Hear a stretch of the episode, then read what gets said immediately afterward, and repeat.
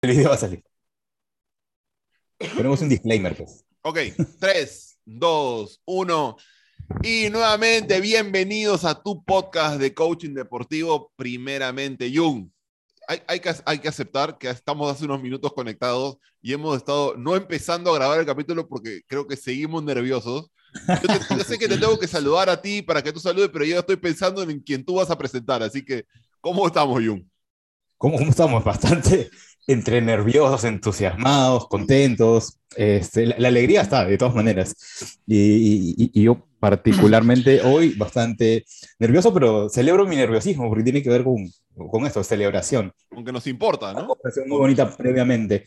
previamente. Estamos con, a ver, se, se, hace realidad algo, ¿no? O sea, algo impensado, ¿no? Tenemos como invitado a una persona, sea un escritor, a un deportista, que escribió un libro. Nosotros hablamos del libro y ahora está con nosotros. Esto sí es, nunca, si lo habríamos la vuelta, la vuelta en algún momento, eso nunca va a salir, ¿no? Ni siquiera en nuestra estructura no estaba nunca. No, no, no. De verdad que estamos muy, muy contentos por recibir a Tomás Atomi de Bedia, ¿sí? jugador de, de rugby, quienes nos escuchan, quienes nos acompañan, saben que hemos hablado de mente fría, corazón caliente, y para nosotros es un gran gusto, un placer, un, honor poder tenerlo aquí en este, en este espacio de conversación. Sí, Tommy, bienvenido. Muchas gracias por aceptar la invitación. De verdad que estamos muy, muy contentos. Bueno, no, yo estoy muy contento de que, de que me hayan invitado, de que hayan hecho todo un capítulo sobre, sobre mi libro. Ya lo hablábamos antes de grabar. Estoy realmente muy feliz. Eh, me siento honrado, hasta incluso me da un poco de vergüenza que, que sientan, que digan que tienen nervios porque me parece un montón, eh, pero yo estoy recontra agradecido por, por, esta posibilidad y qué es lo que nos posibilita también el, la modernidad, ¿no? el poder comunicarnos de, a, tanta distancia y poder compartir eh, saberes y, bueno, experiencias, ¿no? que antes era más, más difícil. Y, y, que nos lances toda tu naturaleza, porque yo sé que la mayoría de personas nos escucha por Spotify. También tenemos la mayoría de los videos ahora, los episodios en, en, el canal de YouTube. Así que los que ven en YouTube van a poder ver a Tommy que me, nos está lanzando toda la, toda la naturaleza. Se ve ahí el brillo del sol mientras nosotros estamos acá encerrados. Pero bueno, está bien, está bien. También eso es parte de la conversación. Sí, es que aproveché. Aprovechando la, la... Dale, dale, no, perdón. No, que aproveché que hay un sol espectacular acá. Yo vivo a una hora de Buenos Aires, de la capital. Eh, nos mudamos hace un año en un lugar que es más de campo. Eh, y ahí hay un sol divino. A la, hace mucho frío a la noche, pero ahora está divino y estoy acá al lado de unas rosas que podé esta semana, eh, aprovechando acá para aprendiendo de ellas también. Qué bueno. Sí, sí, a veces yo te sigo también por, por, redes y te veo ahí con los troncos, cortando troncos, recolectando madera, ¿no? una conexión con la naturaleza muy, muy bonita, muy interesante. Sí, muy, eh, bueno, vos eh, lo, lo, lo, lo, sabés, lo hemos hablado, lo poco que hablamos es, eh, no voy a decir que, que, que, soy zen, pero me interesa mucho esto, viste, de volver a lo simple y practicar en todo, en todo lo que uno hace. Entonces, eh, yo creo que yo por ahí me voy a adelantar en lo que hablemos, pero eh, necesitamos reconectar con lo cotidiano y con lo simple y que, que, las cosas que hacemos sean una práctica de atención. Entonces hay un dicho zen que es eh, cargar agua y, y, cortar madera antes de la iluminación y después de la iluminación cargar agua y cortar madera, ¿no? Era una vida más rural la de los monjes zen, pero pienso en eso, ¿no? Como en lugar de en estos tiempos donde donde es tan fácil que los demás te hagan las cosas, donde vos por, por un clic pedís algo y está en tu casa, eh, hacerse responsable de la propia vida en, cosas pequeñas. Incluso, mira, otra vez, porque eh, como le decíamos y lo hemos repetido varias veces, nosotros no tenemos como una estructura y una serie de preguntas que vamos haciendo, vamos abriendo la conversación y es, por lo menos a mí, de lo que más me gusta de estas conversaciones, estos episodios que tenemos. Y justo con lo que decías, Tommy, que Mira, a mí me hace acordar mucho cuando, cuando estamos con un jugador, un cliente, y nos dice, ya, ¿qué hago? Entonces, ¿cuál es la técnica de respiración que debo hacer para no? Eh, sí. y, y ya, enséñamela. Sí. Pero, pero, primero, a veces pasa que ni siquiera la quieren practicar en ese momento. Es como, ya, ya, no. la, ya después la, la, entiendo y ya, ya, ya sé. ¿no?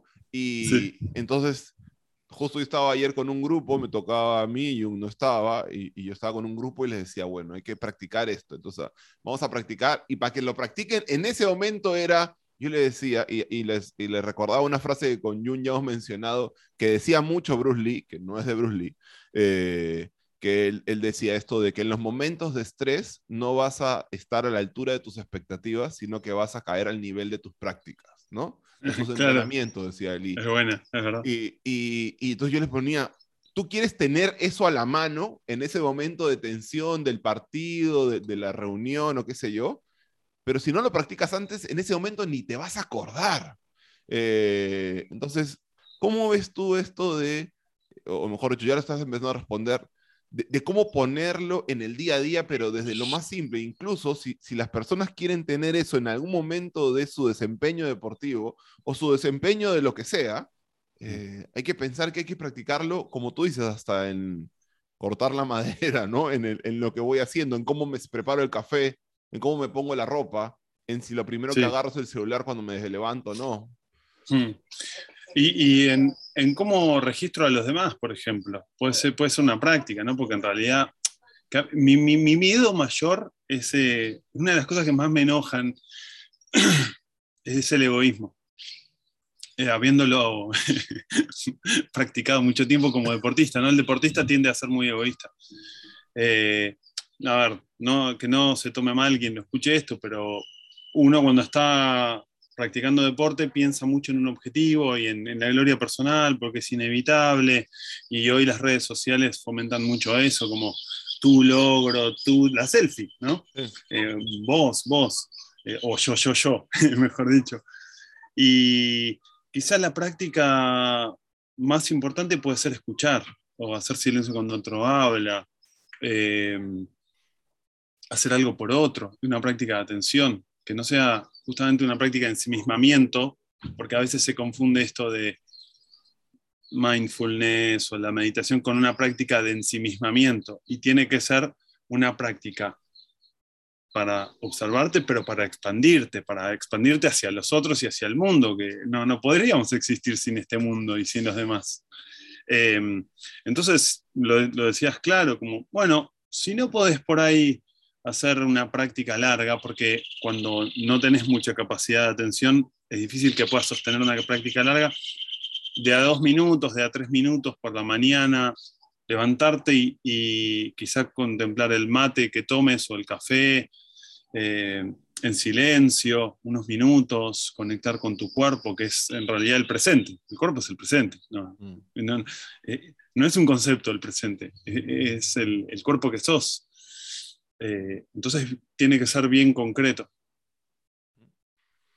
Me gusta, me gusta cómo, cómo lo planteas y, y, voy pensando en cómo están haciendo mis prácticas. ¿no? ¿No? Eh, conversaba la otra vez con una, con una clienta y, y, le hacía una... A ver, era absolutamente honesto, ¿no? Como en esta última parte me he vuelto... Ahora hablan de la cronopatía, ¿no? Eh, quiero poner un montón de cosas para sentirme tranquilo de que estoy haciendo, que estoy cumpliendo, ¿no? Como lleno mi, sí. mi, ¿Qué significa cronopatía? que llenas tu calendario de actividades. Ah, ¿no? cronos, cronos tiempo, está bien. Y buscas sentirte eh, eh, productivo, ¿no? Pero ¿a qué te, a, a qué te lleva eso? No, no estás realmente presente. Estás sí. todo el tiempo tirando hacia el futuro, ¿no? O sea, y voy a hacer esto y luego voy a... Ter... Entonces, claro, ¿qué pasa si empiezo a generar prácticas tan concretas, ¿sí? simples para una toma de conciencia distinta. Sí.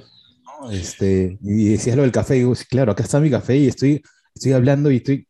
Y lo único que cuando dijiste lo del café, vas a saborear. a saborear ¿no? Y, y, como hace un rato hablábamos de, de, de, la respiración, ¿no? ¿Cuánto simplemente con tu ritmo, la forma en cómo nosotros respiramos, puede cambiarlo todo? ¿no? Sí. Puedes pasar de un estado a otro.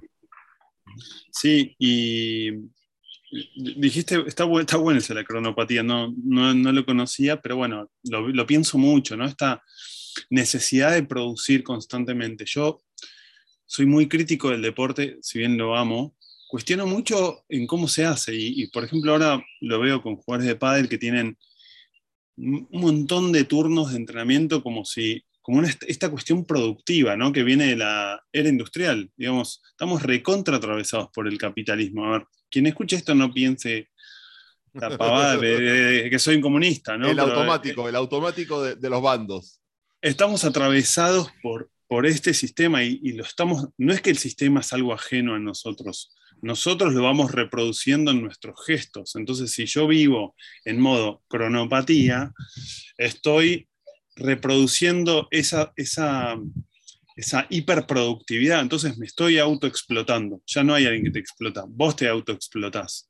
Eh, y entonces, bueno, eso, eso es lo que va a suceder. los pájaros, perdón, me encanta. Yo estoy, yo estoy con esa, estoy, en mi práctica estoy diciendo, hey, voy a conectar también con el sonido de naturaleza que nos trae. En este momento voy a poner un filtro. Que queda claro que no es efecto de sonido, no, el presupuesto ah. todavía no lo tenemos para eso, Jung. Bueno, tengo acá un sonidista yo. Ah, perfecto. Eh, entonces, eh, me parece que las prácticas son también volver a, eh, como aprender, yo hablamos de la naturaleza y aprender de que la naturaleza tiene ciclos. Entonces hay ciclos en que la, naturaleza no produce, no está produciendo, está en modo ahorro de energía. En el invierno, acá en Argentina es muy notorio, yo creo que en, Lima no es tan notorio el, cambio de estación, pero acá es muy notorio, en invierno las plantas bajan, conservan energía, no están produciendo. Es lo mismo lo que está sucediendo con, la sobreexplotación de las tierras. Si vos todo el tiempo sembrás, sembrás, sembrás, sembrás, sembrás, en un momento la tierra pierde fuerza para dar nutrientes, ¿no? Pasa lo mismo con cualquier persona. Si vos todo el tiempo producís, producís, producís, producís, va a llegar un momento en que no va a haber posibilidad de, de hacer nada. No podés sacar más nada porque no hay nada para dar. ¿En qué momento regeneramos, ¿no? ¿En qué momento, para eso mismo descansamos, ¿no? Eh, en el momento en que descansamos es en donde más trabaja nuestro, nuestro sistema, ¿no? Para regenerar. Sí. sí, y creo que, que, ahí también está, en, en, tener más espacios de, de, no hacer, de ocio, pero un no hacer activo, ¿no? Un no hacer que me tiro a ver la tele y eh, va, va y como papas fritas. Eh, que está todo bien con eso, ¿no? ¿no? estoy diciendo que nada esté mal, digo, en un no hacer activo, digo, bueno, ahora elijo no hacer, eh, o, o quizá lo que estoy haciendo ahora no va a tener un resultado inmediato, porque estamos en la era de la búsqueda del resultado inmediato, porque esta es la, la hiperproductividad, ¿no? pero y ahí, ahí es donde yo diría que, no sé si es como no hacer con propósito, porque si no hago, si no, no hago con culpa. Porque como lo estoy haciendo desde esto no me está permitiendo producir el resultado que yo quisiera que se dé en este momento, entonces, no sé si les ha pasado, a mí me pasa, y, creo que es una de las cosas que más necesito seguir trabajando, es, es que no hago y luego tengo culpa de no hacer. O, luego me, latigo por no haber hecho lo que debería haber hecho. Cuando, cuando si yo empiezo a darme cuenta que esos minutos de, no sé, simplemente salir a caminar, o, tal vez sí, mirar una serie que yo quiero ver porque me gusta, porque me relaja, porque no, me va a permitir estar eh, mejor preparado, mejor descansado, despejado para eso que quiero hacer y va a favorecer mi productividad. Es decir, es parte del proceso, porque incluso, incluso esto que hablamos de la naturaleza en ese periodo de descanso, de regeneración de los nutrientes, ¿no? También es parte del proceso productivo solamente que es la parte de regeneración. O sea, si no, no se puede dar la otra parte. Es como, es como no solamente cuando estoy despierto estoy produciendo, cuando duermo también estoy produciendo. Estoy descansando, estoy permitiendo que los músculos reposen, me estoy permitiendo que se regeneren los tejidos de una manera. ¿Para qué? Para que cuando quiero luego aplicar otra cosa, lo puedo hacer, ¿no? Eh, sí. sí. Y, creo que es importante eh, eh, valorar eso, ¿no? Que es parte del ciclo. Es, comprender que somos ciclos y, no somos ajenos a esos ciclos. No somos ajenos, no es que tenemos un cuerpo, somos el cuerpo.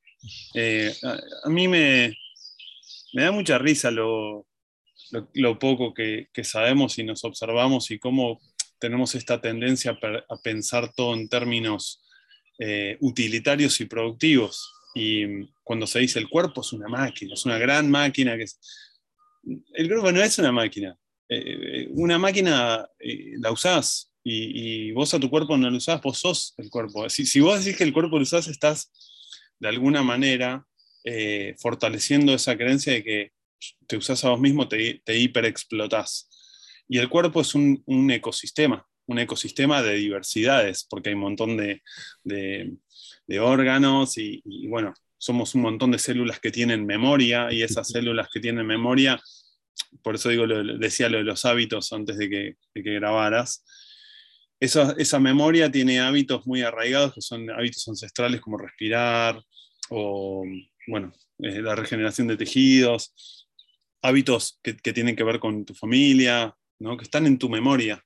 Y, como no es casualidad que tu cara se parezca a la de, a tus padres, es, es por una memoria. Entonces, es ese ecosistema que sos que funciona dentro de otro ecosistema que es tu familia, que funciona dentro de otro ecosistema más grande que es tu pueblo, pero también con el entorno. Y entonces, por eso digo que ahí está la práctica de atención, de comprender en eso y entender qué es lo que hace la vida para, para sustentarse. ¿No? Entonces, ahí, ahí, ahí me parece una investigación interesante. ¿Qué hace la vida para sustentarse? Lo podemos llevar al deporte, ¿eh? pero la, la, vida está todo el tiempo produciendo, produciendo, produciendo lo mismo o tiene ciclos ¿sí? en, los que, eh, en, en, los que sucede la reproducción de la vida. Si la vida está todo el tiempo hiperproduciéndose, muere. Se estanca y se muere. Entonces, entenderlo en nosotros. O sea, viene la lesión o la enfermedad entenderlo nosotros, entenderlo en nuestros sistemas, y, y, eso, a ver, nos para en humildad, ¿no? O sea, porque si no, me creo el súper no sé qué, o sea, el que lo puede todo y que no... Y alguna vez, ¿no? Escuchaba y me hizo muchos sentidos de chico, me quedó muy grabado. Esa, el héroe no es héroe de 24 horas, 24-7, ¿no? O sea, también claro. tiene sus momentos de, de, descanso y regeneración. Y cómo, cómo toda esta reflexión me lleva a, esto, cuando mencionaron culpa me resonó un montón, ¿no? ¿Cuán, cuán, cuán ligados estamos con la culpa? Y ahora leo y, y, y, encuentro como una como un espacio muy, muy vital y muy grande la autocompasión, o la compasión o la autocompasión, ¿no? ¿Cuánto nos permitimos eso? Y, y, en todos los ámbitos, ¿no? Si lo llevo de repente al tema del deporte de alto rendimiento, ¿cuán autocompasivos se puede llegar a o sea, estando en la alta competencia, en el alto rendimiento. ¿Cuánto te sí. permites, te permites o descansar o te permites curar, no? Sí. Y es que en realidad, y un, ¿cuánto nos permite eh, la cultura descansar? ¿Cuánto nos permite? Porque insisto mucho con el nosotros, porque a veces quedar en el, en el yo eh, lo, veo que los jugadores terminan, o los jugadores, jugadoras, deportistas, terminan diciendo, bueno, pero no me sale, no, yo tengo un problema porque yo me culpo. Y es algo que nos atraviesa a todos, te pasa a vos, le pasa a Ignacio, me pasa a mí, y, y lo vamos desarmando, pero no es casualidad que nos pase a todos. No, no es casualidad. Nos pasa porque hay algo en el ambiente que generamos los mismos humanos y humanas, que es, bueno, eh, no, puedes fallar, no puedes perder, ¿no? Eh, seguí, seguí, seguí. Entonces, la autocompasión eh, es algo muy nuevo, ¿no? Eh, pero que en realidad es lo que hace la naturaleza. Yo soy un poco aburrido por ahí, pero la naturaleza es absolutamente compasiva. Todo el tiempo está probando, probando, y, dentro de esos errores sucede la evolución. La evolución sucede por pruebas, pruebas, pruebas y, mutaciones. Eh, entonces, volviendo a tus tu reflexiones, ¿cuánto nos deja el sistema fallar? ¿Nos deja? Y, entonces ahí verlo atravesado en cómo, ah, y cómo lo tengo impregnado en mi memoria celular también esto de la culpa y, ¿no? Tu, en nuestros padres más porque son de otra generación. Claro, claro, claro.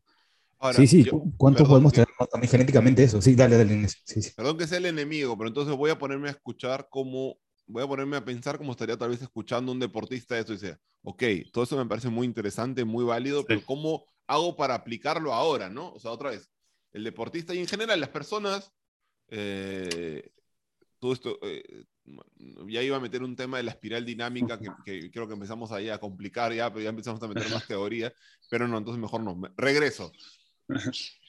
¿Cómo, o sea, cómo, cómo, si un jugador, si un deportista, amateur o profesional, está diciendo, ok, ya, pero ¿cómo hago para aplicar esto? Porque al final la carrera es este domingo, el partido es ahora, y yo necesito empezar a también tener un resultado porque quiero vivir de esto, porque seguramente yo no voy a poder cambiar todo el sistema, porque mi club es así, porque el fútbol es así, ¿no? Entonces, ¿qué le podemos decir al deportista dado todo esto? Eh, pero ¿cómo lo puede empezar a hacer, llevarlo a su propia práctica? Yo creo que si, le queremos dar una respuesta inmediata para este domingo, estamos alimentando esa, creencia de la hiperproductividad del, todo ya, del llame ya de Sprayet, no sé si le llegaban a ustedes esas publicidades. llame ya. Ah, eh, llame ya. Eh, no va a suceder. Ah, ¿lo querés para este domingo? No va a suceder, porque no lo practicaste. Eh, vos jugás al fútbol, ok, ¿practicaste muchas veces pegarle de zurda? De larga distancia, no. Entonces no va a suceder. Es lo que, lo que, decía, lo que decías de Bruce Lee. Mm, eh, no, va a estar. Ahora, ¿estás dispuesto a empezar a hacer unas prácticas que de a poco van a, van a ir eh, eh, impregnándose en vos y, y, sobre todo en tu movimiento? Porque no, a mí algo que también me hace mucho ruido es cuando se habla de cuerpo y mente por separado. Y el, cuerpo, el cuerpo es la mente. O sea, si vos te, te pinchás, te duele. ¿Y con qué lo sentís? Eh, si vos eh, tenés culpa, tu cuerpo se pone de una manera, se transforma de una manera.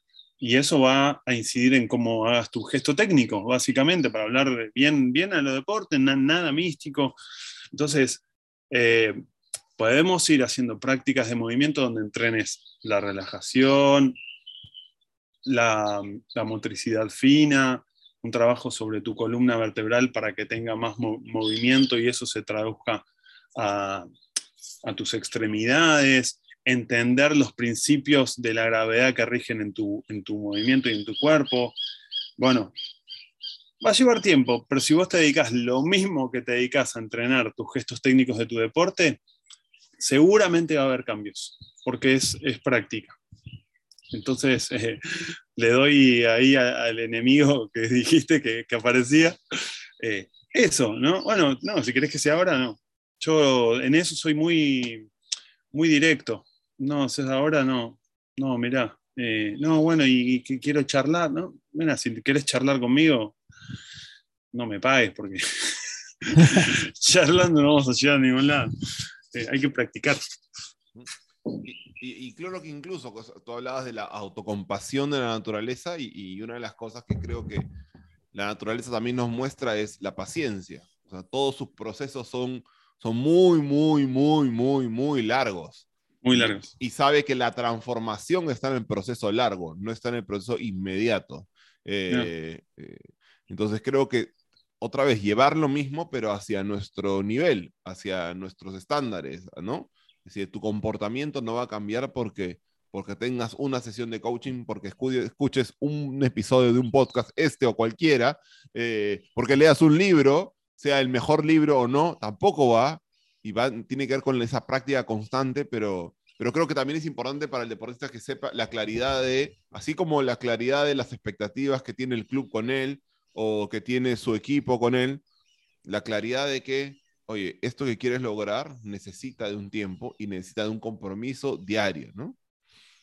Me quedé con algo, perdón, que, recién me hiciste acordar, es esto de sí, obvio, no voy a cambiar al sistema, no, esa es una lucha, no, pero el sistema no es ajeno a vos, el sistema es en vos, entonces eh, a, a, su vez sí puedes cambiar el sistema. ¿Cómo lo cambias? La forma en que te relacionás con eso que haces.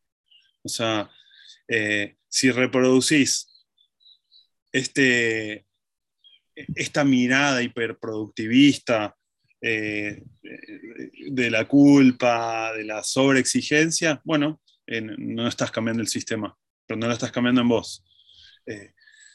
Después sí lo podés cambiar en la forma en que vos te vincules con eso. Y después, bueno, en el deporte profesional es innegable, digamos, hay lugares, bueno, por ahí no tenés que estar ahí o por ahí tenés que estar ahí y, verlo de otra manera. No, no voy a mentir con eso, qué sé yo. Yo veo eh, a Rafa Nadal y a mí no, no, me causa ninguna admiración Rafa Nadal. Me parece un instrumento, un engranaje perfecto del sistema, ¿viste? lo endiosan como, oh, qué genio, ganó 14 Roland Garros, está bien, y, o sea, y cuando habla me parece un tirano. ¿Qué crees que te diga? Es evidente que él es un tirano. Que es un tirano con cómo se trata a sí mismo y con cómo vive, vive la vida. Sí, sí, sí, de eso te escuchaba y decía, claro, porque yo también digo, me, sorprende, me asombra la capacidad, pero ahora mientras te escuchas, te escucho, perdón, decía, cuán amoroso respetuoso está haciendo con su sistema, ¿no? Eh, ¿Cómo fue creado, no? Digo, para, para poder llegar a este, a este punto en donde ya va en contra a veces ya de su, propio, de su propia integridad, ¿no? Sí. Yo me pregunto. Sí, perdón, perdón, No, no, no, dale, dale, dale. Sí, sí, me, quedé pensando en eso. Es esto, ¿viste? Es la, la, tierra que ya no, que no puede producir. ¿Qué, qué va a pasar con, es, con esa vida que es Rafael Nadal, como se hace llamar, eh, ¿qué va a pasar con esa vida cuando no haya más tenis? Cuando él no pueda, realmente el cuerpo no pueda estar en la cancha devolviendo tiros que vienen a 120 kilómetros por hora. ¿Qué, va a pasar con esa vida? ¿Termina? ¿No? ¿Qué, pasa con eso? Que claro, porque eh, luego de ahí está toda la parte esta donde se le habla, porque no, es que está en la búsqueda, porque la gloria, ¿no? Se le, se le pone nombres para, para eh, validar el, daño que te puedes hacer. me acuerdo también de Gabriel Omar Batistuta, ¿no? De que luego cómo no puede ni caminar y de todo lo que le pasó en sus rodillas y las operaciones, ¿no? Y dado lo que él quería y el récord que quería en la selección y todo esto, ¿no? Y luego qué le pasó, y no sé si la gente no ha escuchado el, TED Talk que él hace, incluso habla sobre esto y, algunas cosas de las que se arrepiente también, ¿no? Mm. Sí, a ver, y va a ser así. No es que yo estoy diciendo, no, el deporte, yo fui profesional, es así, es una reproducción, es perfecto para el sistema, es perfecto, ¿no? Eh, tipos, eh, cada vez es menos juego, más trabajo, es, como eh, oficinistas que entran en una cancha, ¿no? Gente buenísima técnicamente, que tiene momentos de belleza, porque, porque los tiene, yo creo que lo que me parece interesante es pensar cómo preparar a esas, esas, personas, cuerpos, mentes, para que hagan esa actividad de otra manera. Desde la preparación de los, de los tejidos también, no solo de cómo pensamos, sino porque si no queda solo ahí en el aire, en el éter de las ideas, pero desde tenis de otra manera. Yo no sigo mucho el tenis, pero por lo que veo, me parece que Federer tiene otra, también se para en otro lugar. No es que ahí en la grieta, no estoy ni, Federer ni nada, pero pareciera como un tipo que, que, claro que hay casos, eh, pero eso me parece el desafío relevante. Yo no quiero ser el acusador que dice esto es una mierda, esto no sirve, bueno, basta deporte profesional. Y no, no, no sé, porque también sería como como un poco utópico y me parece que hay que ser realista. Sí, yo, yo escucho detrás de eso es la, intención, ¿no? Este, ¿Desde dónde nos paramos? ¿No? ¿Para qué lo estoy haciendo? Mm. Y cuando traía a Ignacio la pregunta también es, o sea, decía, ¿quieres que esto suceda el fin de semana? ¿Cuál es tu intención con esto y cómo vas a sostener la intención? Porque al final esto es una consecuencia, ¿sí? como te lo vi, es una consecuencia. Entonces, eh, cómo quieres sostener tu práctica. Porque si quieres la, la pildorita, bueno, bueno, toma, pero no sé si esto te vaya a, funcionar y a curar. ¿Cómo, ¿Cómo, quieres sostener esto? ¿Cómo, volvemos a la práctica, ¿no? ¿Cómo quieres que esto viva en ti? Eso, eso, es fundamental. Hablabas hace un rato de cómo impacta, ¿no es cierto?, en, nuestra, en, el rendimiento a partir de cómo te vives determinadas emociones. Pues, este, cómo puede ser el cuerpo de una persona que está en culpa, decía, ¿no? ¿Cómo puede una persona desenvolverse desde ahí, o cuán hasta propenso a, a lesiones podría estar, ¿no? Sí. Si, si- si hay tensión, ¿no? Si hay Sí. tensión, si hay, si hay este, eh, eh, este agarrotamiento, cuánta este, eh, plenitud podrías tener en tu movimiento, ¿no? O sea, algo se puede romper. Eh, yo tengo la suerte de, de- de- de aprender con gente para mí muy, muy grosa. Eh, ahora estoy aprendiendo con, con Roxana Galán, que ella es, eh, eh, fue bailarina de ballet y tiene un método que se llama Naturaleza de la Fuerza, eh, que estoy aprendiendo con ella. Y, y, y al día de hoy sigo descubriendo cosas de mi cuerpo, ¿no? de cosas que hago con mi cuerpo cuando vengo investigando un montón y todo el tiempo voy descubriendo. Ahora hace poco descubrí algo de mi, cómo me paro, de cómo respiro y vengo haciendo, qué sé yo, un montón y digo, ah, hago esto, tengo este hábito, no me daba cuenta y esto, lo que es más habitual para uno es lo menos evidente. Eh, es lo menos evidente, porque lo haces todo el tiempo, es tan inconsciente que, que- que ni te das cuenta. Claro. Eh, y otra de las cosas que ella me dijo es que vengo pensando hace tiempo por un maestro alemán que tenía, Joseph Bartz, enseñaba prácticas físicas y cognitivas. Él hablaba de práctica baja en azúcar. Hoy el mundo es eh, consumir, digamos, el azúcar se entiende, ¿no? Como el el placer inmediato, ¿no? La, la comida llena de azúcar, las bebidas llenas de azúcar, como ese, como, como ese placer inmediato que es tan efímero que in- inmediatamente querés otra vez consumir azúcar, ¿no? Nuestro cerebro es un poco de esa manera, placer inmediato, esto, tenerlo para el domingo, dámelo para el domingo.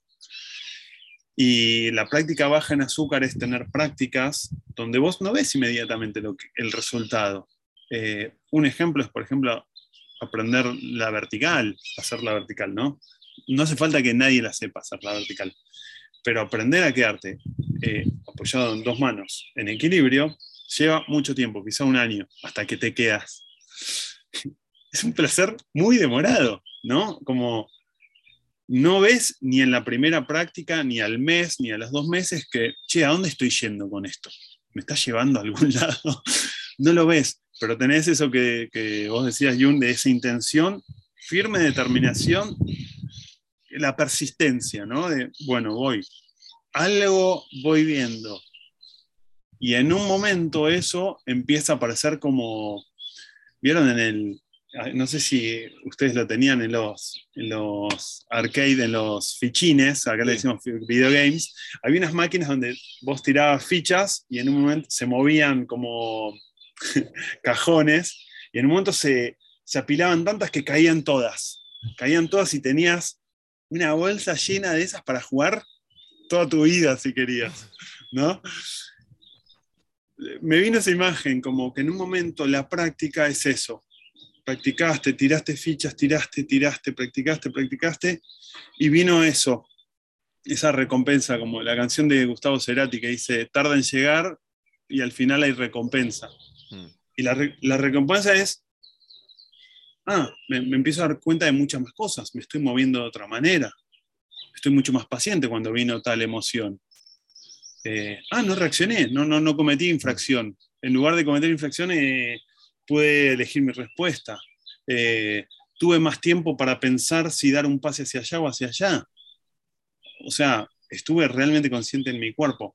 Y ese es la- el placer demorado, el, el que tiene la persistencia de practicar. Baja en azúcar, me encanta. Me encanta. Sí, es Está- buena, buena. Está, está muy bueno. Y te escuchaba, yo te escuchaba, yo veía Karate Kid. Yo estaba escuchando y veía a Daniel San este, practicando, practicando lo que decía que él al principio todos los carros encéralos. Esto, ¿no? Y que más adelante, este, bueno, eso, eso es baja en azúcar, totalmente. Eh, Hablamos de Karate Kid la primera, ¿no? O sea, la, la Qué buena película. Es, una peli- es- es un peliculón. Obviamente que es Hollywood y te o sea, a los 15 minutos ya está él haciendo un karate increíble, pero se entiende, eh, se entiende y es, es- para mí es muy, eh, es, es una belleza eso de la película. Eh, y, y, cómo, aparte, porque la práctica en lo cotidiano la puedes llevar ¿no? a, a todo. Sí, qué, qué buen recuerdo tuviste ahí. Sí, sí, dije que te iba escuchando decía, y veía, este, eh, eh, me está hablando Tommy y me está hablando Danielson, ¿no? Que estaba ahí. bueno, Tommy San con, con, con Gigasan, ¿no? También, ese momento. Sí, bueno, ahí también funciona parte del imaginario colectivo, ¿no? Porque no sé si yo lo nombro. ¿Eso lo nombro en el libro? Ya no me acuerdo. Estás con, con, con Gigasan y cómo te enseña, y que, sí, claro, sí, sí. sí. La Pero manera en bueno, cómo- Eh, a mí me pasaba que cuando iba a ese lugar había mucha proyección de todos los que iban ahí, gente que hacía hace 20 años karate, ¿no? Y, yo no lo podía entender, como 20 años poniéndote ese- esa ropa. Eh, me parecía un montón de tiempo. Y bueno, pero a la vez yo hice un montón de tiempo algo que era ponerme una ropa que era jugar al rugby, ¿no? Esa práctica. Después lo entendí. Pero había mucha proyección en, como decís, Gigasan, Gigasan ¿no? Sí. eh, en que fuera un, un iluminado, ¿viste? Un señor viejo, Claro. porque era un viejo de 77 años, dice, no, el viejo este japonés, ¿viste? Es un sabio. Era un normal, era un señor Parte normal. del libro es muy bueno. Yo me reía con, con todas las ceremonias, que podía llegar todos y, y él después te hablaba como, no pasa nada, ¿no? No, es la que imagen es que, que que- que cada uno se va creando. necesitamos los arquetipos, ¿no? Mm. que ustedes deben saber mucho de eso. Eh, los arquetipos necesitamos, ¿no? Para que nos ubiquen en un lugar y después listo, listo. Sacalo de ahí, sacalo del peldaño, como la remera que tenía Axel Rose, mata a tus ídolos, ¿no? Gira. Gira. Y, ahora, una, yendo hacia el futuro, ti- ¿hay, hay- tienes algún proyecto de algún libro que estés escribiendo, que se, se venga para ti, que estás... Eh, tengo muchas ganas, eh, pero no estoy teniendo el tiempo, eh, porque estoy, de pronto ahora tengo muchos, eh, mu- mucho trabajo con alumnos individuales y yo también quiero, me- lo que más me importa a mí es practicar. me gusta mucho practicar y, y estar, pasar tiempo con la gente que quiero, con mi familia, me gusta, para mí es muy importante. Eh, y creo que el proceso creativo tiene que venir solo, no se lo puede forzar. En el, en el 2021 empecé un proyecto de un segundo libro con la misma editorial. Ricardo Sabanes era el director de, de la editorial, me, me quería mucho que escriba, escribí algo y se lo mostré y le gustaba. Pero bueno, encaré un proyecto que fue venir a vivir acá y, y con obra y participar de la obra y no lo pude hacer. Y bueno, hace poco justo eh, Ricardo falleció eh, y, quedó ahí, quedó medio. con, él se fue la idea de, de publicar el otro libro. Está el hijo en, en la editorial. Yo tengo también las ganas, pero necesito que venga también ese, mm, como ese, digamos, como la, la intención real y que decante un poco la idea. No quiero repetirme. Claro. Eh, aunque bueno, seguramente lo haga, seguramente me repita porque no, no hay mucho nuevo para decir, pero bueno, quizás de- decirlo de otra manera. Bueno, ahora que lo pienso me estoy contradiciendo porque yo leyendo el libro por ahí a veces encuentro cosas con las que ahora no estoy tan de acuerdo. Entonces diría otras cosas, hablaría desde otro lugar. Eh, me gustaría mucho. Este año empecé un, un podcast, lo quería hacer de una manera y me, en mí convive también un, un artista, entonces eh, empecé a jugar un poco con las palabras y con la forma de hacerlo y, y que no sea formal, que no sea informativo, sino que sea más eh, poético. Eh, así que me fui por otro lado, pero las ganas eh, las tengo en algún momento, quizá lo haga. Genial. Bueno, vamos a ver si ahí ¿Y aparece. cómo se llama tu podcast? ¿Cómo se llama tu podcast? Eh, el podcast se llama Anatomía del Aprendizaje. Hice dos temporadas. Eh, la, primera la hice en el 20 y este año hice la segunda. Y en un momento también que hice, no sé si hice nueve capítulos y ya se estaba transformando en algo, viste, que bueno, cada dos semanas tenía que sacar. Y dije, bueno, pará, ya ahí, ahí acá me estoy poniendo demasiado eh, productivo, ¿no? Como, y es justamente esto. Claro, esto tenía que ser un juego, tenía que ser un juego. Y entonces dije, y justo el último capítulo habla sobre morir, sobre la muerte. Y dije, ¿por qué no dejarlo morir ahí? Y, y, anatomía, y, para, necesitaba estar el Tommy ahí, anatomía, no. Ah, no, no, no. No me había dado cuenta. No, no, no, es tan marketinero. Tan, no está tan egocéntrico tampoco. Qué bueno, dije, no está, pero. no, no había pensado. Eh, en no, la tercera bueno, temporada aparece Anatomy. Eh, quizá, quizá, quizá una tercera temporada y no un libro. Eh, es que a veces están. Por ejemplo, ustedes, ¿no? Leyeron el libro y les pasó esto, pero de, de, pronto con el podcast también, ¿viste? Llegué a otros lugares y a gente le pasó algo con eso y me, me han mandado mensajes. Yo realmente con algunos capítulos fui eh, como una investigación y una eh, experimentación con los sonidos, porque grabo canciones yo, intermedias, juego con editar música, agarro un folclorista acá que se llama Tahualpa Yupanqui, que claro. es muy conocido, y lo mezclo con una música electrónica, un tema de Metallica con uno de Atahualpa, y, y, y, de pronto eh, el texto. Atahualpa con Metallica, eso sí suena, eso sí es un, un cruce. Y cantos gregorianos. Jugué con eso, pero dije, bueno, capaz que no, le, no me importa, la verdad que no me importa si lo escucha alguien o no y hay gente que lo escuchó y le llegó. Entonces digo, ¿cuáles son los canales? ¿no? Porque al final, y el libro me ha abierto un montón de puertas, pero lo mío que más me importa es que, que lo que hago llegue, porque creo mucho en lo que hago. Entonces, no me importa si es con un libro, si es con un podcast gratuito. Yo sí que alguien me dice, no, se lo regalaría a todo el mundo. Eh, porque creo, creo en real, eh, por hechos, que, que, que, algo pasa con eso. Totalmente, totalmente. Somos desde este espacio de, las energías, ¿no? Y lo que estamos haciendo ahorita, por ejemplo, ¿no? Cómo llega a otros. Y la semana pasada, y lo comentábamos en interno con, con Ignacio, que nos llegue un mensaje diciendo, oye, nosotros, yo, yo, los escucho y, y, me suma, ¿no? O sea, nosotros, o sea, no, la intención no era esa, ¿sí? O sea, no. la intención era, oye, ¿qué tal si compartimos, si hacemos esto? Y bueno, pero que llegue una, un mensaje como ese, pucha, dices, qué bacán, qué, qué, qué bonito, ¿no? Totalmente, y, y, pero no, creo que no lo estamos, no desde el lado de yo vengo a enseñar, eh, no, no, es como muchas veces me han dicho, no es mío lo que yo doy, no es mío, es, es, el, es del mundo que yo lo, lo, lo veo y lo, lo, quiero compartir, lo quiero compartir. Y a mí me pasa, Jun, Ignacio, me pasa esto con, con, con todo. A mí me encanta escuchar artistas hablar, me encanta escuchar sus procesos creativos y, cuando tengo un viaje, voy mucho a La Plata y tengo dos horas y media manejada.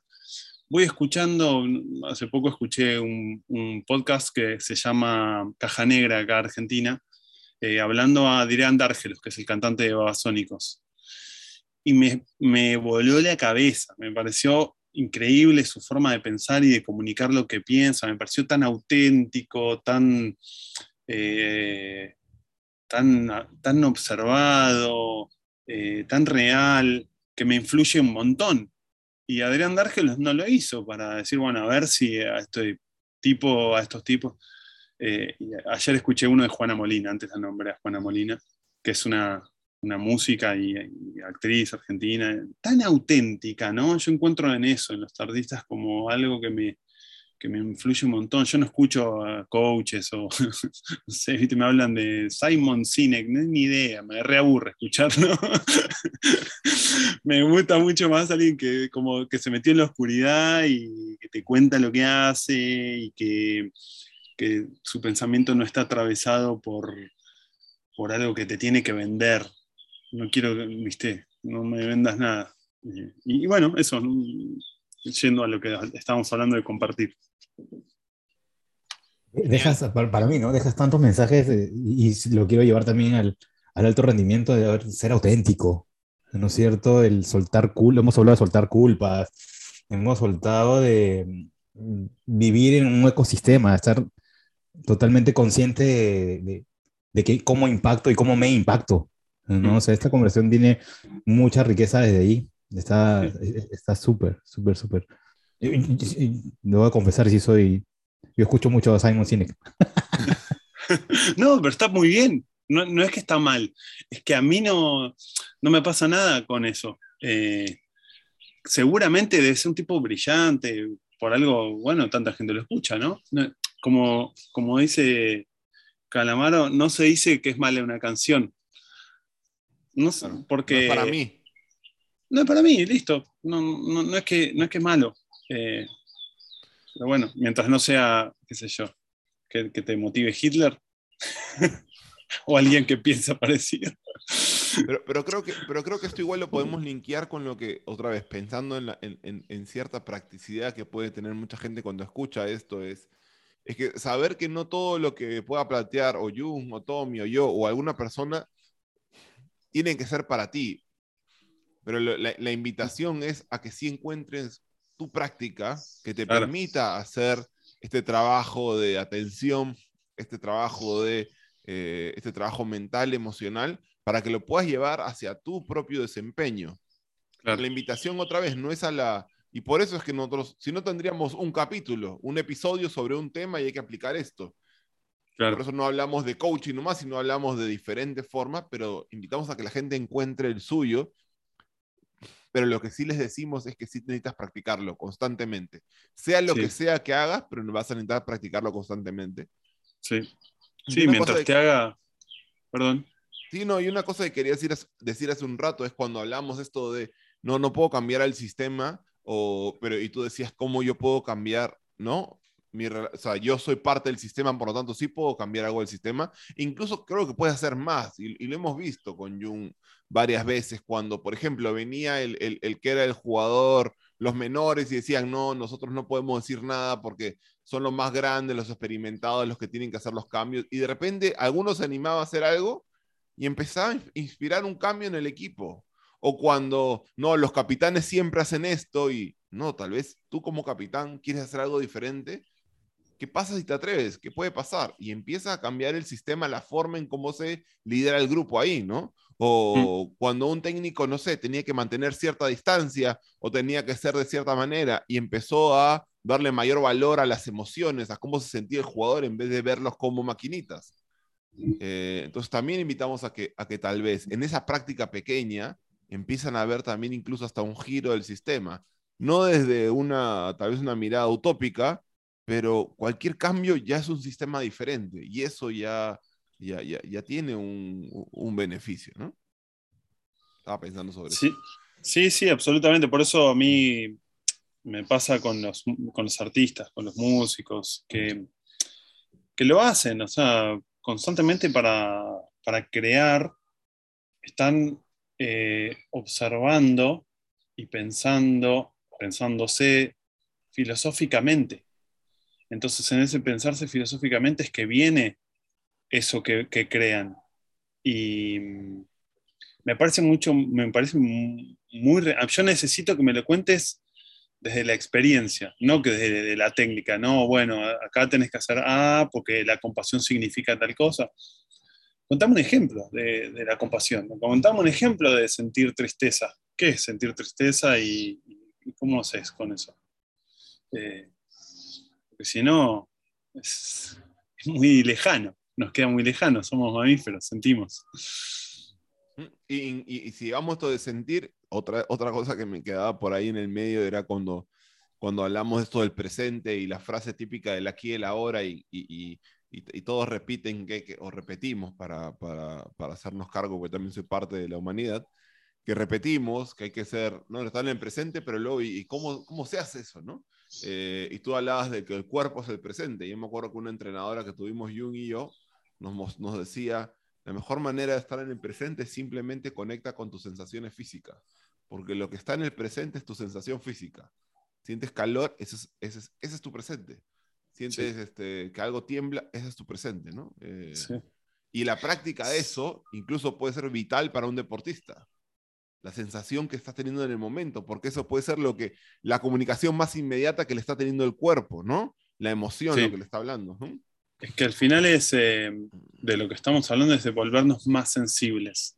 por eso hicimos un recorrido tan, una vuelta tan larga, porque la hiperproductividad lo que nos hace es ser insensibles, que no sientas el cansancio. Dale, No dale, sientas- dale.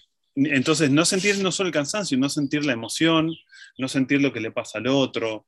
Entonces, eh, yo me emociono por cosas tan, me emociono a veces por eh, canciones, me, me emociono, ¿no? Que no me pasaba antes, no me pasaba. Y me emociono por, por pavadas, por ver, qué sé yo, no quiero que parecer un loco, ¿no? es porque eh, me siento tan conectado a la vida, tan sensible a lo que es la vida y es tan mágica, ¿no? ¿Por qué buscamos cosas mágicas en, hoy hay tanta información? No, porque hablé con los arcángeles o los registros de no sé qué cuánticos, chicos, digo, Acá, chicos. ni idea, ¿no?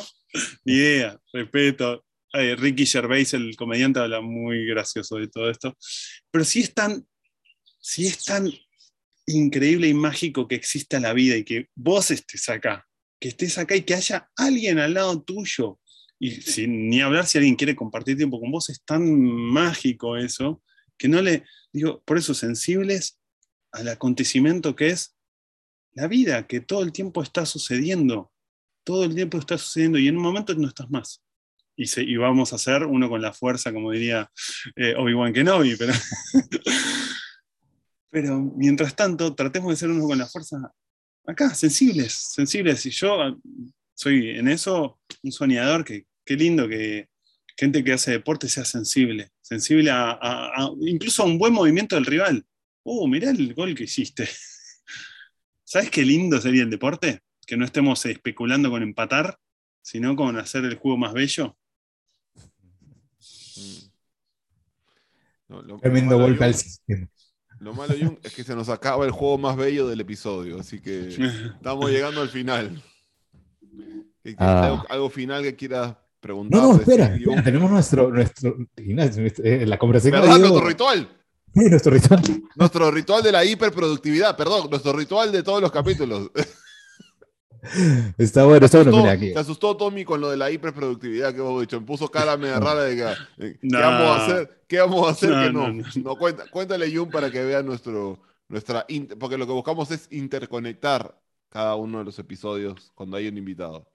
Ajá. Sí, sí, sí. A ver, Siempre cuando traemos un invitado, eh, le pedimos primero recibir una pregunta, ¿sí? Una pregunta de un invitado anterior que no sabe quién va a ser el siguiente invitado. No sabe y deja una pregunta. Entonces nos re- te regala en este caso una pregunta. Esta pregunta lo hace un, un gran amigo de México, Rodo, Rodo Gasca, Rodolfo Gasca, él es coach deportivo, él es coach de un equipo de fútbol aquí en Perú. Este, y, y deja una pregunta. Ignacio, ¿tú crees que puedas, es un tema técnico, me puedes dar la Claro, sí, ya está, posibilidad ya de está. compartir? Ya está, ya está. Genial, genial. Entonces, anda llenando, anda llenando, por favor, mientras yo voy preparando esto. Entonces, lo, lo que va a suceder es lo siguiente. Jun te va a poner el audio de cuando Rodo te hace la pregunta para que puedas escuchar no solamente la pregunta, el qué dice, sino el cómo lo dice. Y luego de responder, porque no solo para que la escuches, sino para que la respondas también, luego te vamos a pedir que tú le dejes una pregunta al siguiente invitado o invitada, que tampoco te vamos a decir quién es, ni de qué Bien. rubro es, eh, Bueno. ni a qué se dedica. Entonces, Mm. eh, porque la idea es esa, la idea es simplemente que, que la, que- ¿qué te pasa cuando te llega una pregunta que te regala una persona desde, desde lo que sea que esté viviendo él o ella en ese momento? eh, y ya. ¿Ya lo alargué suficiente, Jung? ¿O estás este.? O sea, la produc- nuestra producción es espectacular, ya lo tengo yo. Ya está, para que veas. El equipo, todo el equipo te ayudó, Jung. Muy bien, eh. muchachos, estamos, ¿no? Ya Estamos. Gracias. Ok. Me dicen que sí. Ok, Todo- bueno, todas, bueno. las, todas las vidas que han pasado por ti, Jung. Ahí está. Es todo el equipo. Bueno, vamos. Te dejamos la pregunta de nuestro querido Rodo. y, y por eso quiero ser el coach de la selección mexicana, ¿no? porque amo mi país y, y ese es mi propósito. Me voy a encontrar con Uy, espérate, espérate, espérate. Hoy día. Esto no es, esto no es, esto no es. Muchachos, ¿qué pasó? ¿Qué pasó? Eh, muchachos? producción, Producción, más atentos, por favor. Por favor, por favor. Bueno, ahí para los que quieren, para los que quieren escuchar el capítulo del episodio con Rodo, que tiene una experiencia que estuvo en un equipo en México y que ahora está en Perú, lo pueden revisar, es parte de esta también tercera temporada. Me parece que es al, in- a los- al inicio de la tercera temporada, me parece. que es. Mm. Ahora sí, ahora sí. Ah, sí. Como- Bien ¿Viste cómo lo producción. reiné? ¿Viste cómo lo reiné, Jung? ¿Viste? ¿Viste? Lo, Bien, lo que bien. sí es que esta producción responde rápido. Responde rápido. Se hace cargo, Sí. de sus, se hace cargo de sus errores. Claro, y vive el presente. Sí, sí, sí, sí. Que es admitir también que te equivocas. Sí, me equivoqué, muchachos. Acá vamos. Listo. Rodo nos deja hasta. Un poquito de volumen, Jung, de cómo estaba hace un ratito. Dale. Aquí va. Le quiero preguntar, hasta lo que has hecho hoy, ¿qué huella has dejado en el mundo? Hmm. Uf, no me acordaba de esa pregunta. Qué pregunta. Muy buena. Eh, yo creo que la huella es. Es difícil, ¿no? Porque la, la tendemos a, a llevar hacia el lado quizá de la gloria, digamos, podría, no sé si es la intención, no, no, no estoy suponiendo que, que la llevemos al lado de la gloria, ¿no? A, ser recordado. Eh, y yo creo, cumplí 40 años hace poco y he hecho me di cuenta que hice tantas cosas, si bien eh, jugué mucho al rugby, hice muchas cosas, viví afuera, jugué en equipos profesionales, eh, sufrí el deporte, lo disfruté, lo amé, pero también participé en otras cosas. Tuve un proyecto editorial en un momento, me hice escritor y participé y, y armamos una editorial y fue muy lindo, muy bohemio, todo eso. Eh, pero no sé qué huella, porque al final es lo que uno recuerda nomás, ¿no? Lo que uno quiere, quiere que recuerde. Y la huella no sé si la vamos, la sabemos. Si podemos decir cuál es la huella, sino qué es lo que otros recuerdan de nosotros. Y no todo es bonito de eso que dejamos en otros, porque lo más fácil es decir, no, yo, hey, te vendí el libro y oh, inspiré. Pero eh, no, no, también hicimos, hice cosas feas, seguro, en otros, lastimé. Y bueno, dejé esa huella que es la de vivir, y vivir y aprender con los otros, creo. ¿No ves? ¿Está? Lo máximo. Y ahora, sin saber a quién va a ir la pregunta, pero que sí va a ser recibida por un ser humano, no va a ser una inteligencia artificial. este, ahora que ya pro- pronto, yo no sé para qué temporada vamos a terminar entrevistando a en- inteligencia artificial. eh, Qué feo ese día. sí, pero bueno, es probable que llegue. Mejor que lo haga otra inteligencia, ¿no? De que Claro, hablen ustedes, hablen ustedes, ya lo saben todo. Qué bueno. ¿Qué, qué, qué pregunta le dejarías a otro ser humano que va a escuchar tu pregunta? Yo preguntaría, si te preguntás realmente qué es estar vivo, no cuál es el sentido de la vida, porque la verdad es que podemos encontrar respuestas para eso, digamos, ¿no? Cuidar a los demás, eh, amar. Pero ¿qué es estar vivo? ¿Qué es? Ahí está. Es una pregunta que a mí me... La pregunta no es para ti, pero ya la está, ya está Bueno. respondiendo. Ya la vi a Yu que está pensando ahí. Sí, claro. ¿Cómo, Bueno, cómo- cómo no pensar más allá de eso? ¿no? ¿Cómo no pensar desde una, de una respuesta más, más inmediata? ¿no? Sí, sí, sí. Es más, o sea, el, el día de hoy me estoy yendo más con preguntas, sí, este, cuestionamientos hacia mí. Súper, Yo- sí, sí. a mí me me gusta. gusta. Me gusta, me gusta esto, sí. Es que mm, no sé si me estoy yendo por las ramas si tenemos tiempo, pero eh, a mí me parece que tener preguntas es lo que nos hace, nos mueve, ¿no? Si, si no tenés más preguntas, yo todo el tiempo estoy eh, lleno de preguntas. Sí, y, y Pero- más aún, ¿no? Digo, que conectado con la naturaleza, con que, que nos van maravillando, ¿verdad? Te, te escucho y, ¿sabes qué? Yo escucho, escucho a mi viejo, o sea, mi viejo que está muy metido con el tema de la naturaleza desde siempre, y ahorita, seguro que ahorita está con una planta, ahorita, este, te escucho y relaciono mucho eso, ¿no? Es más, cuando comenzamos, por lo que he leído del libro, o sea, particularmente tenemos una conexión con nuestros viejos, los tres, o sea, es, lo que decía, mira, qué, qué, loco, ¿no? Qué loco. Sí. Y, ahora te, te, veo, te veo a ti y cuando giraste y pusiste el, rosa, el, el rosedal, y, me, me, me, me, movilizó. Qué bueno. Y seguramente ahí hay una práctica de atención sin, sin incluso agregarle el concepto ¿no? de tu padre, o capaz que sí por, por tradición japonés, totalmente preconcepto inmenso estoy haciendo, ¿no? Asocié Japón, Zen y como si todos fueran, ¿no? Eh, pero digo, él debe tener esa práctica de atención que a vos te llamó la atención también, tipo con las plantas y él eh, aprendiendo, ¿no? De, eso y teniendo una sabiduría. A mí siempre de chico me generó mucha admiración esa gente que es sabia y después lo entendí por qué, ¿no? Porque claro, le dedicaban tiempo a algo como el padre de un amigo, era un tipo muy sabio, oculista, pero sabía mucho de, plantas, de, del agua, de los peces, y siempre tenía una historia. Y el tipo nos decía, bueno, yo ahora practico la atención. La practicaba sin... Claro, la vivía. Practicarla. La vivía sin, sí. mar, sin, sin marketearla, sí, una cosa así. Sin llamarla. Y yo me quedo con, yo me quedo con esto de, sí. la, de, de, cuestionarme, ¿no? Dale, Nacho. ¿Me escuchan? ¿Sí?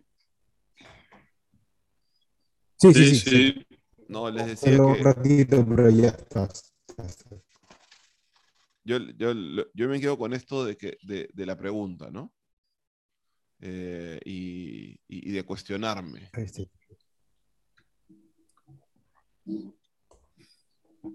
De, po de, poder cuestionarme. Y, Estás, estamos, estamos contigo.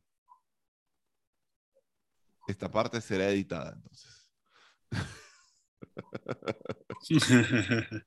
Está bien, siempre hay que editar una parte. La verdad es que nosotros casi no editamos, ¿eh? Te puedo decir que nosotros agarramos, sale, sale, editamos un poquito, claro que sí, pero es, es, no es que cortamos, elegimos partes del capítulo, episodio, esto va, esto no va, es como... Es lo que es. Y salió como... Seguramente esta parte la puedo, pero bueno, ahora, ahora me escucho mejor, ¿no? Perfecto. Sí. Entonces, otra vez, entonces, yo con lo que me quedo es con, con esto de cuestionarme, que a veces, pero cuestionarme no como, como algo negativo, no como cuestionarme para meterme palos, sino para estar en la pregunta. Sí. Y, y, justo yo le contaba a Jun que estaba como medio conflictuado por, por algo que me pasó ayer. Y, y, pero claro, porque todo el tiempo lo comparaba con la expectativa de lo que debía ser. Mm. Eh, y, y, eso no me permitía ver lo, lo, otras cosas que está pasando. Entonces, eh, yo me voy con eso, con, con, con esta cosa de seguir preguntándome amablemente, ¿no? De cuestionarme con, con amorosidad, para invitarme a, a, no sé, a seguir avanzando, creciendo o viviendo en general, ¿no? Mamá, otra vez, para, para no tener que crecer de todas maneras, sino para, para vivir. Eh, yo me quedo con eso, así que agradezco mucho eso, Tommy, porque me, me, me, permite, me permite otra vez como un retorno a lo que yo sé que quiero para mi vida. Y, y, y eso me gusta poder como volver a abrazarlo hoy, justo con lo que le contaba a Jung, que ayer había tenido un día donde y seguía, y seguía lamentándome y había de, de, de, me levantaba en la noche pensando en eso. Cuando me desperté día en la mañana, lo primero que pensé fue en ¿por qué carajo hice? y, hoy, y ahorita estoy en, en, en, como en mirar otra cosa, ¿no? Porque aparecen otras preguntas que me permiten mirar otras cosas, ¿no? Que creo que sí. es el, el, gran valor de la pregunta. Ya, sí. te hablé. Perdón. Que es necesario. Es muy necesario. A mí me pasa continuamente. Yo con, con, Virginia, con mi compañera, tengo mucho, mucha charla y muy, muchas charlas muy profundas. Hoy cumplimos siete años de, que, de nuestra primera salida y que esa primera salida ya fue una charla que nos interpeló a los dos. Y siempre estamos en esto de, eh, me, estoy, me está pasando esto, estoy estoy, y, contar, ¿viste? Y que otro escuche, que eso ya es un milagro, que otro te escuche, ¿no? En tu, en tu rap interno. Eh, y qué es lo que te transforma al final.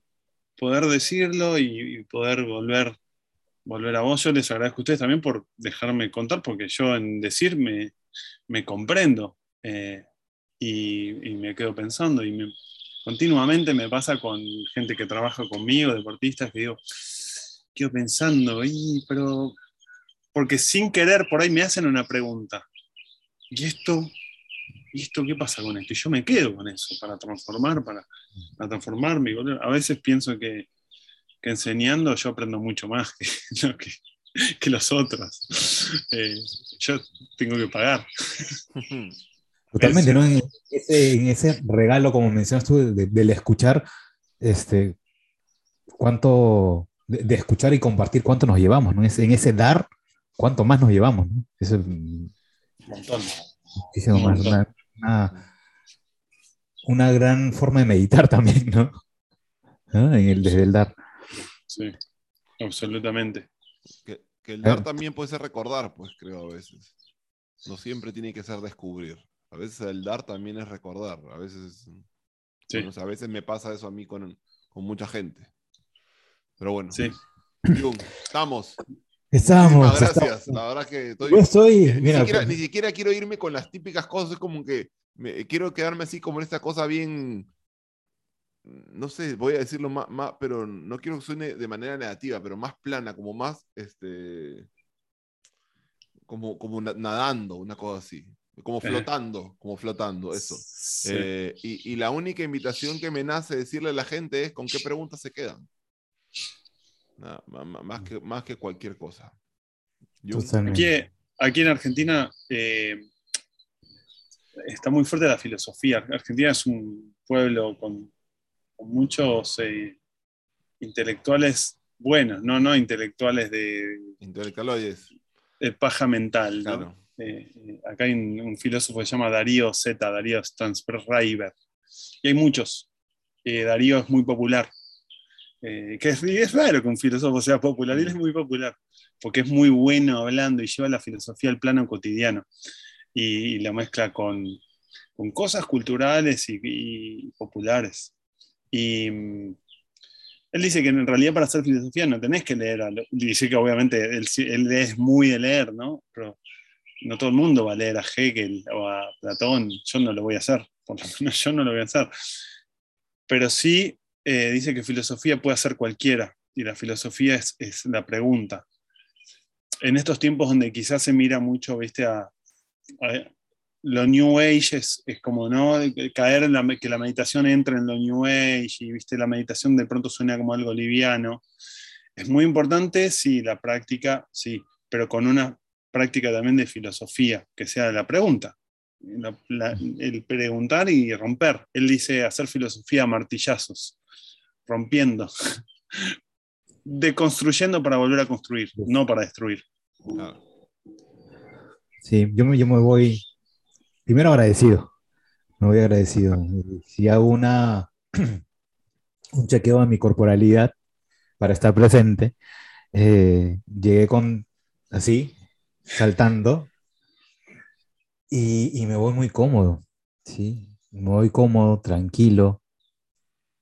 Creo que eso, a- a- agradecido con, con las preguntas que todavía no tengo respuesta, no sé si las tendré tampoco, pero, pero sí que me, me permiten seguir descubriendo cosas, ¿no? Descubrir, voy con esa palabra, descubrir o querer descubrir.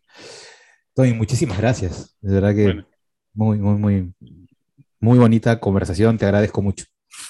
yo a ustedes por, por permitirme, eh, bueno, por escucharme. La verdad que, que alguien quiera escuchar me parece un regalo enorme y bueno, encima en otro país, bueno, hermoso Perú que conozco, eh, que gente de allá pueda escuchar. eh, hermoso, hermoso y nunca se sabe esto a dónde lleva. Así que eh, ojalá que sea a, a otras cosas de encuentros. Ojalá que sí. Muchísimas gracias, Tommy. Y bueno, la- agradecemos también a la gente que nos. Acércate, acércate al perdón, micrófono. perdón, perdón. Agradecemos a la, a- a- Ah, perdón, otra vez. Gracias, Tommy, la verdad, me voy así. Sigo, sigo ahí como que todavía estoy ido.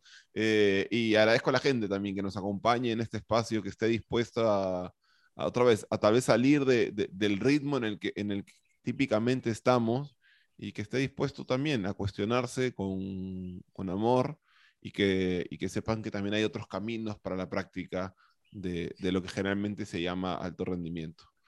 Así que muchísimas gracias y Gracias por escuchar y no, nos vemos. Así nomás, ya no Muy bueno. Quería decir algo que te quería decir hace rato. Muy bien como integraste el lado oscuro ahí con Darth Vader atrás. Ah, verdad. Ah, claro, ahí está. Sí, no, eh, tengo, hay unas cosas medias, este, medias contradictorias ahí que están juntos, pero bueno, no importa. Está bien, ¿no? integrar las dos. Yo tengo Yoda. Se trata de integrar las dos. Pero ahí están. mi, Yodita también. bueno, un abrazo. Muchísimas gracias. Esto es primeramente. Abrazo Gracias. Chao, chao.